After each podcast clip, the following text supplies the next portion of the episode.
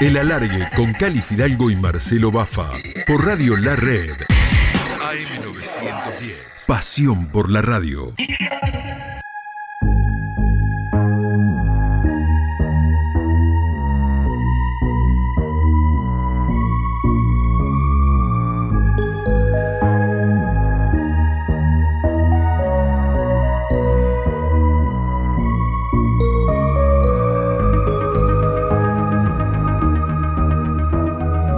Aquí estamos, amigos, hablando ya en este preciso instante con el querido Alejandro Agostinelli, hombre de eh, periodismo de ir a buscar historias extrañas, mucho que tiene que ver con, con los ovnis, con, distintas cuestiones que ya, ya lo hemos presentado en esta semana. ¿Cómo vale? ¿Cómo andás? Bien, Cali, muy bien. Bueno, gracias. Eh, escuchame una cosa, ayer te mandé una noticia de, de un futbolista eh, y una historia que pasó mm, este, Gustavo Lorenzetti, eh, el mediocampista rosarino, que es ídolo de la Universidad de Chile, contando una, en una entrevista una anécdota que le tocó vivir con Guillermo Marino cuando fueron compañeros, eh, que supuestamente llegó tarde un entrenamiento porque lo secuestraron los extraterrestres. Y ahí empezamos a hablar ayer con Marcelo, pero este, bueno, vos seguiste la historia y ya tenés la información. Sí, que es es una información que que es todo un hito en la historia de, la mm. ufología y de, las historias de, marcianos de América Latina, porque resultó ser la historia de abducción más corta de la historia. Duró 24 horas. Claro, dijeron que era una joda. ser marino resultó confesando hoy, que o ayer anoche, mejor dicho, ayer bien tarde, mm. que eh, eh, terminó confesando el, el, lunes a la noche sí. Que este, fue un cuento, que fue una broma que le hizo a, al amigo. A, a Paoli, que era en ese momento el, director técnico, para no pagar una multa porque llegaba tarde. Es decir, que un pretexto que hubiera correspondido darle a, una novia, por ejemplo, se lo terminó dando a, oh. su jefe. Y tuvo, y, tuvo credibilidad, evidentemente, porque es un tipo, es eh, alguien considerado muy serio. Claro. claro Entonces, eh, por eso la anécdota pervivió eh, un compañero que confió que estaba diciendo la verdad eh, a lo largo del tiempo, precisamente por eso, y si no hubiera eh, tomado tanta repercusión, seguramente hubiera quedado en la historia como, como una experiencia real, pero él la tuvo que, tuvo que salir a desmentirlo porque ya como suele pasar, ¿no? Mm. Son historias que se van de las manos, ¿no? Claro, claro. La vez pasada hablábamos de la excepcionalidad del fraude, y de las bromas, que efectivamente son excepcionales. La, la, gente tiende a ser eh, bastante honesta cuando cuenta una experiencia que no puede explicar. Pero a veces también pasan cosas como esta, ¿no? Claro, claro. Una broma que, que toma vida propia. Y hay historias realmente interesantes eh, asociadas a bromas que se terminan transformando en, en, en, fenómenos sociales colosales, ¿no? Que no se pueden parar, porque ya la persona que tiene que, en este caso lo paró muy bien a tiempo, ¿no? Antes de que siguiera creciendo, pero si se armaba la bola. Hay ocasiones en las que no se puede parar. Claro. Para que cambio acá de internet y seguimos charlando. ¿eh? Bancame que vas a escuchar un poquito de silencio. Estamos con este, el amigo Alejandro Agostinelli hablando de historias extrañas, historias este, del mundo ufológico. Eh, Alejandro, la primera historia que vos investigaste así con, con, mucho ahínco, tenías 17 pirulos y tiene que ver con un caso muy famoso llamado La Noche de las Dos Lunas o yo estoy loco? No estás loco. Eh, el, que estaba loco era yo cuando me enteré al otro día que estando en una conferencia de Carlos de María, un ufólogo, mm. mientras yo presenciaba a un ufólogo hablando de platos voladores, en, todo el país se estaba viendo un enorme objeto luminoso eh, que, que, no, que nadie pudo explicar de qué mm. se trataba. Este, yo estaba esa noche, eh, eh, digamos, en, en, una de las, de las pocas primeras conferencias a las que había asistido, ¿no? Así que vos pensás que era, era, era joven, pero ya estaba bastante involucrado en el tema y, nunca había encontrado un caso que me motivara lo suficiente como para dedicarle bastante tiempo. Y en, y en esa oportunidad eh, tomé la decisión con algunos amigos que me acompañaban en esa época, Alejandro Echionetti, Adrián Legasti, gente que formaba parte del grupo de ufólogos en el que yo participaba, eh, para, para, buscar una explicación. Y esa fue una historia que, que para mí tuvo impacto, digamos, por, primero porque fue un caso muy sorprendente, realmente sorprendente, porque los relatos eran sorprendentes, eh, por el otro, eh, eh, era algo que también te presentaba varios desafíos, porque los testimonios eran muy distintos unos de otros mm. y, y, al mismo tiempo tenía bastante que ver con una discusión de moda en esa época que era eh, que se podría resumir como con, la parábola hindú de los, de los seis monjes ciegos y el elefante. No sé si te acordás de esa parábola. No. Es una parábola muy linda porque que tiene orígenes religiosos eh, mm. relacionados con el budismo, que cada monje ciego toca una parte diferente de un animal que se les presenta mm. eh, y cada uno tiene que describir de qué se trata, ¿no? Entonces uno palpa al animal de la parte de la panza y piensa que es como un muro, y dice, sí, esto es como un muro. Otro toca la pata y dice, no, eso es como un pilar. Otro toca la cola, es una cuerda, y así, ¿no? La trampa como la rama de un árbol, o sea, cada uno hace una descripción de lo que está percibiendo, de una partecita. Y el elefante en realidad no era nada de eso, eh, por separado, sino la suma de las partes, ¿no? Claro. Y esa teoría estaba muy eh, en boga en aquella época porque eh, todos eh, los, ufólogos que estaban más de avanzada, tratando de explicar por qué los humanoides eran todos tan distintos unos de otros, por qué no había casos demasiado parecidos unos de otros, bueno, sino que había que buscar una manera de componer todas esas manifestaciones extrañas y esto encajaba. una explicación. Y esto encajaba perfecto. y esta, esta cuestión hindú eh, encajaba perfecto en la historia. Pero, y, sí, y en este caso eh, eh, era bastante parecido porque vos tenías a los controladores de, la torre, los de, los de, torre de control del parque Jorge Newbery, mm. que describían al otro día en, La Nación. Yo lo tengo acá porque me reencontré con el artículo que escribí hace ya 40 años. Dice el Cantero, el, eh, uno de los eh, controladores de la torre, vimos aparecer un plato volador cuyo curso iba en franca trayectoria de colisión con, con los aparatos que estaban por despegar. Hasta ese momento las operaciones eran casi nulas, cuando apareció a una velocidad de 120 kilómetros por hora y todo hacía presumir que iba a chocar con la torre de control. Vos fijate, ¿no? Uh. Eh, o sea, era un objeto que describía que había, tenía cambios de rumbo. Luis Racat, el compañero, decía, lo describió como una esfera vertical con un largo brumoso alrededor y un centro oscuro. Eh, bueno, también dice que tenían, tuvieron ganas de salir corriendo. Un piloto, que era comandante de un vuelo austral, que estaba por despegar a Córdoba en ese momento, los de la torre de control le, preguntaron, ¿está viendo el volador? Sí, sí. Este, y él cuenta, estaba eh, ya estaba en la cabecera de la pista, listo para acá y escolar, cuando frente nuestro, en nuestra dirección, vía lo que no era normal, que navegaba hacia la torre de control. Hmm. ¿Eh? Hmm. O sea, además toda gente este, seria, digamos. Eh, no, no eran, no eran unos loquitos. Claro. Exactamente. O sea, gente que se supone que uno dice son testigos calificados, personas que están en condiciones de hacer una descripción de, sentido común, pero cuando las emociones te juegan en contra, podés asustarte mucho, ¿no? Mm, mm. Eh, después también aparecieron otros testimonios muy distintos, por ejemplo, en Rosario dijeron haber visto un objeto, eh, un fotógrafo de, la capital dijo que era una, una flotilla de ovnis, lo que había aparecido ese día, porque había visto un objeto redondo con forma de chupete, otro blanco más chico y el tercero como una, un punto con una aurora. En realidad era la luna. Este objeto que él había fotografiado y el chupete era un reflejo que del lente de la cámara, ¿no? Y después la luna no parecía la luna porque había como un repique, ¿no? El desplazamiento por el movimiento de la cámara había generado esa confusión.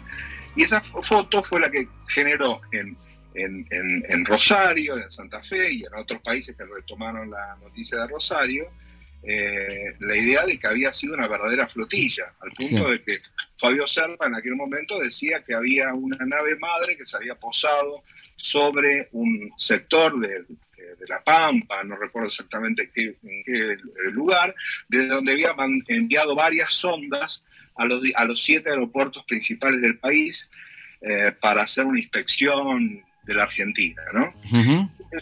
tenemos que situarnos en la época. Hace 40 años la información circulaba muy lentamente. Había eh, diarios, radios, televisión y rumores. y rumores que no circulaban por redes sociales ni por WhatsApp. Todo iba muy lentamente. El famoso, el famoso teléfono descompuesto, digamos. Sí, y, entonces, eh, eh, digamos, la historia se había vuelto muy compleja al punto de que vos para poder entender lo que había pasado tenías que hacer encajar eh, eh, testimonios muy difíciles de explicar. Por ejemplo, mm. en aquella época yo había llegado a hablar por teléfono con una mujer que había, eh, la, noticia se había publicado en un diario de Mar del Plata, mm. que la descripción que hacía era bastante fidedigna, lo que finalmente terminamos descubriendo, ¿no? Hablaba de un círculo gigantesco que descendía, movimientos verticales y circulares, que dejaba una estela brillante, pero ella estaba muy impactada emocionalmente y contó que tuvo, sintió pánico, que estaba desesperada. En ese momento se sentó paralizada, eh, hipnotizada, ¿no? Decía, creía que la, la, nave los iba a pasar a buscar. Y de pronto, cuando anduvo muy cerquita, casi a un metro y medio, dice, desapareció. Este objeto, para ir ya llegando a algunas No, pero espere, espere, espere, porque yo me imagino, me imagino vos ves eso y te, eh, voy, a, ser, voy a ser científico, te cagas todo, digamos. Por supuesto, por supuesto, porque efectivamente, o sea, cada uno lo era, eh, además era algo verdaderamente raro. Mm. Y, y, había sido visto efectivamente por mucha gente, cada una, por supuesto, lo vivió como una experiencia única, pero con el correr de los días íbamos viendo que eh, todos habían visto lo mismo, describían más o menos lo mismo y algunos acentuaban unos aspectos que otros los dejaban de lado. Hmm. Ahora, eh, lo que se vio, digamos, durante casi dos meses con mis amigos nos dedicamos a juntar fotos, no había videos, pero sí muchas fotografías, eh, en distintas partes del país. O sea, hicimos como un laburo, viste, muy hormiga, Rosario, fuimos a buscar una foto a Entre Ríos, Concordia, Río Cuarto, eh, o La Barría, distintas partes del, país para ver si con, con esas imágenes podíamos triangular la altura del objeto, hacer algún tipo de determinación física que nos permita establecer la ubicación, ¿no? Y si fuese posible, de altura. Llegamos a una serie de conclusiones, las presentamos en un congreso a fines de ese año, congreso en el que participó eh, Joseph Allen Hynek, que había sido asesor del proyecto Libro Azul, uno de los científicos más conocidos relacionados con este tema. El tipo se interesó en nuestro trabajo, lo llevó a Estados Unidos, se llevó varias copias de las fotos. Dos años después, recién dos años después, mm aquel halo gigante que irradiaba un resplandor blanquecino, que permitía ver la luz de las estrellas a través, que según Fabio Serpa y otros ufólogos era algo que podría haber sido una nave madre que estaba eh, prácticamente haciendo un reconocimiento de la Argentina. Un experto en el programa espacial soviético, James Hobart, eh, determinó que ese mismo día mm. ese objeto que había causado conmoción en, América del Sur, también había sido visto en la Unión Soviética. Ah.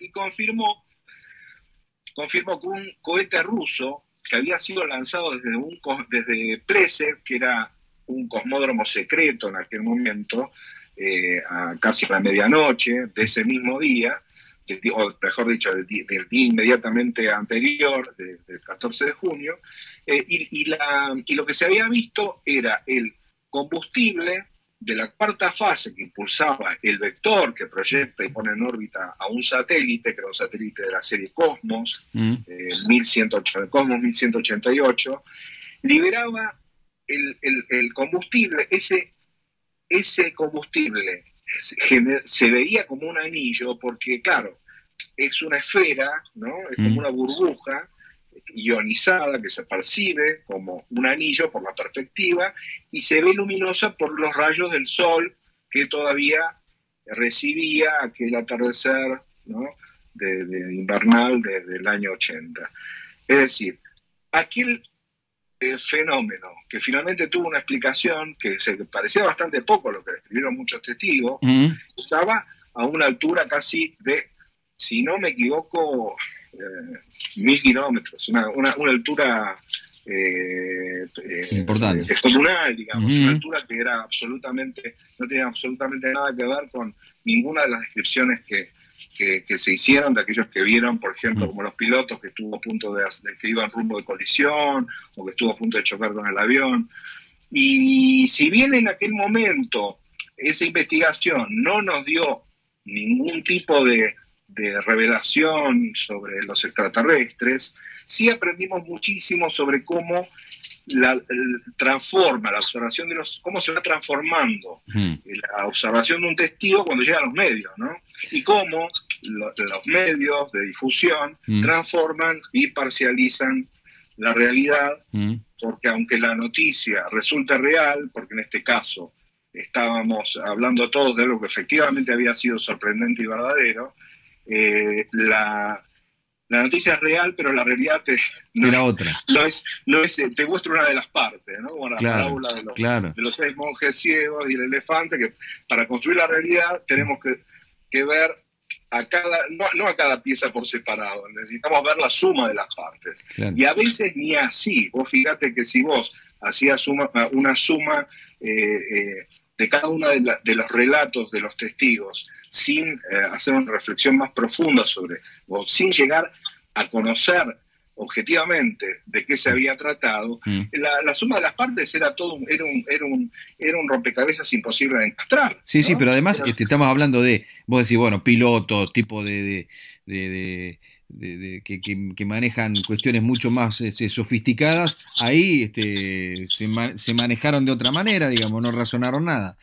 Pero eso es con qué tiene que ver, mira, Cali, tiene que ver con que los, los, eh, en torno de control están acostumbrados a, hacer eh, aterrizar o hacer eh, despegar aviones. No, no están preparados para, otra cosa. No, no, pueden identificar. Entonces ellos respondieron como algo a lo que le tenían que dar pista, algo que podía ser un riesgo para, para los eh, aviones que estaban en ese momento por decolar. Y eso te altera. el piloto está entrenado para operar su nave y tiene unos conocimientos básicos sobre lo que ocurre en el cielo. Entonces hay como, es una, el, tema del testigo calificado es una falacia. Ninguna persona está preparado para el inesperado. Ninguna. o sea, lo inesperado te pone en un estado en donde no siempre es fácil racionalizar lo que está viviendo. Sí, y nunca vas a encontrar dos testigos que te digan lo mismo, aunque estén uno al lado del otro. Nunca. Es difícil, es difícil. Porque la, misma nunca, como decís, o muy difícil. La memoria, la memoria se va, se va, se va este, sumando otras cuestiones de la vida, este, los recuerdos que uno tiene hoy de algo que le pasó hace, qué sé yo, 30 años también están mezclados con el presente. Entonces, uno puede relatar cosas que van cambiando minuto a minuto. Así que por eso es tan complejo todo este tema que vos tratás, ¿no? Absolutamente. Así es. Es complejo, pero al mismo tiempo fascinante. Fascinante. Bueno, yo me estaba ilusionando, digo, digo, lo vieron todos, salieron todos los diarios, digo, bueno, esta vez sí, pero no. no, pero eh, de todas maneras son historias que ayudan a entender cómo se van gestando estas, eh, estas mitologías, ¿no? Porque eh, podemos estar dispuestos a, a aceptar a que alguien tenga una experiencia con algo verdaderamente inusual. Pero al mismo tiempo tenemos que tener en cuenta que está en el marco, estos fenómenos ocurren en el marco de, una mitología contemporánea en donde mm. la realidad se va construyendo con muchas piezas fantásticas. Me parece que la, enseñanza más importante que tenemos de estas historias extrañas que nos contás es que todos hay que someterlos siempre a prueba y a, nuestras propias creencias, ¿no? Este, todo a prueba, siempre a prueba, a prueba, a prueba, inclusive de, de lo que pensamos, todo, todo el tiempo, todo el tiempo. Absolutamente, absolutamente. Tenemos que estar escépticos en el mejor sentido de la expresión. Bien. Ale, como siempre, un gustazo. Eh, da para seguir charlando. Hoy estamos complicados porque vos estabas sin internet, tengo algunos ruidos raros. Pero bueno, eh, seguimos con, con, este mundo fascinante. Si te parece, yo te sigo llamando todas las semanas. Ya perdiste, hermano. seguimos, seguimos. Claro que sí, Cali. Te mando, te mando un abrazo grande. Otro para vos. Ah, pará, y factor, eh, factorelblog.com, ahí te Y sigue. esta historia está contada en Factor el Blog y se puede encontrar con ese título que vos diste al principio, que es La Noche de las, de las Dos Lunas. Buenísimo, buenísimo. Ese. En un ratito subimos el link de esa historia para que aquellos que siempre, como decimos en, en radio, por ahí el tiempo es tirano, pese a que estamos de noche. Así que el que quiera ampliar sobre este tema y otras historias apasionantes que tiene Alejandro, lo pueden meter ahí, se pueden meter ahí en el blog. Ale, un abrazo grande. Otro para vos y para tu audiencia. Nos vamos a Estudios Centrales y seguimos.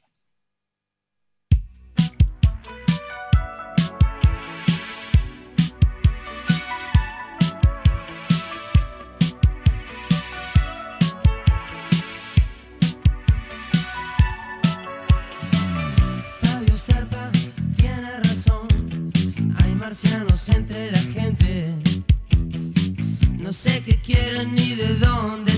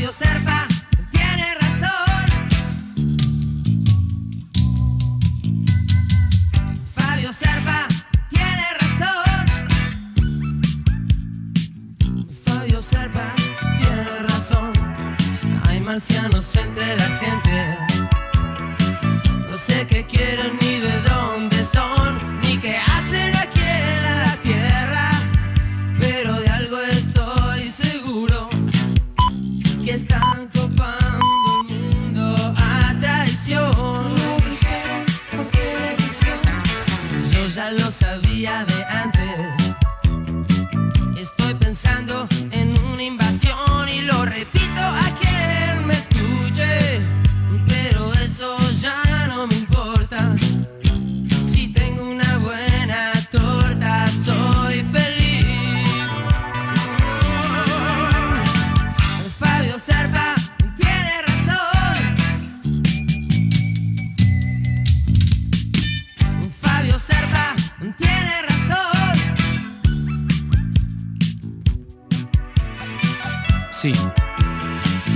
marcianos sean como los humanos, donde hay buenos y hay malos. Pero yo estoy seguro que los extraterrestres deben venir en son de paz. Por eso pedimos razón. que traigan amor, mucho amor, a esta civilización tan necesitada.